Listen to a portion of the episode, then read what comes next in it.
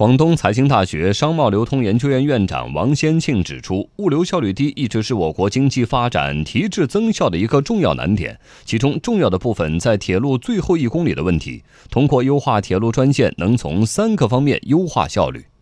第一个方面就是物流资源设施的利用效率，因为我们的这些铁路站点、港口，甚至还有机场、物流园区一些产业集群。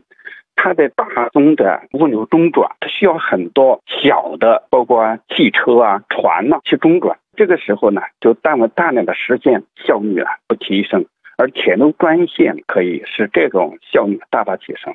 第二个呢，就是物流运转的效率。我们的港口，当我们的铁路之间如果没有连通，那这中间的中转需要大量的仓储，需要大量的设施。那么通过运转的环节就多得多，作业的程序就多得多。所以这个是第二个效率。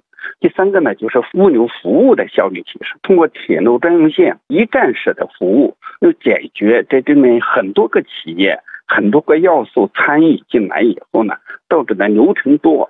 效率低下，各种标准不一致导致的复杂性。那么，通过简化这些流程，从而使服务效率提升。意见明确，全面开放铁路专用线投资建设、运营维护市场，支持各市场主体按照市场化原则，以股权合作方式共同建设铁路专用线。王先庆说：“这解决了目前铁路专用线整个运营过程中的痛点。”这种共建共享，通过股权化的方式，把它的风险分散到上中下游，或者说用户方和金融方都一起来共同承担这种风险，确实有这个巨大的需求我们很多物流公司就希望有这些专用线，那我们的工矿企业又希望有专用的，免得出现反复转运导致的货物的损失或损耗，都有这个需求，也都有这个相应的能力。因为我这出一部分。所以这样呢，就把我们痛点通过这种机制体制的创新而得以化解，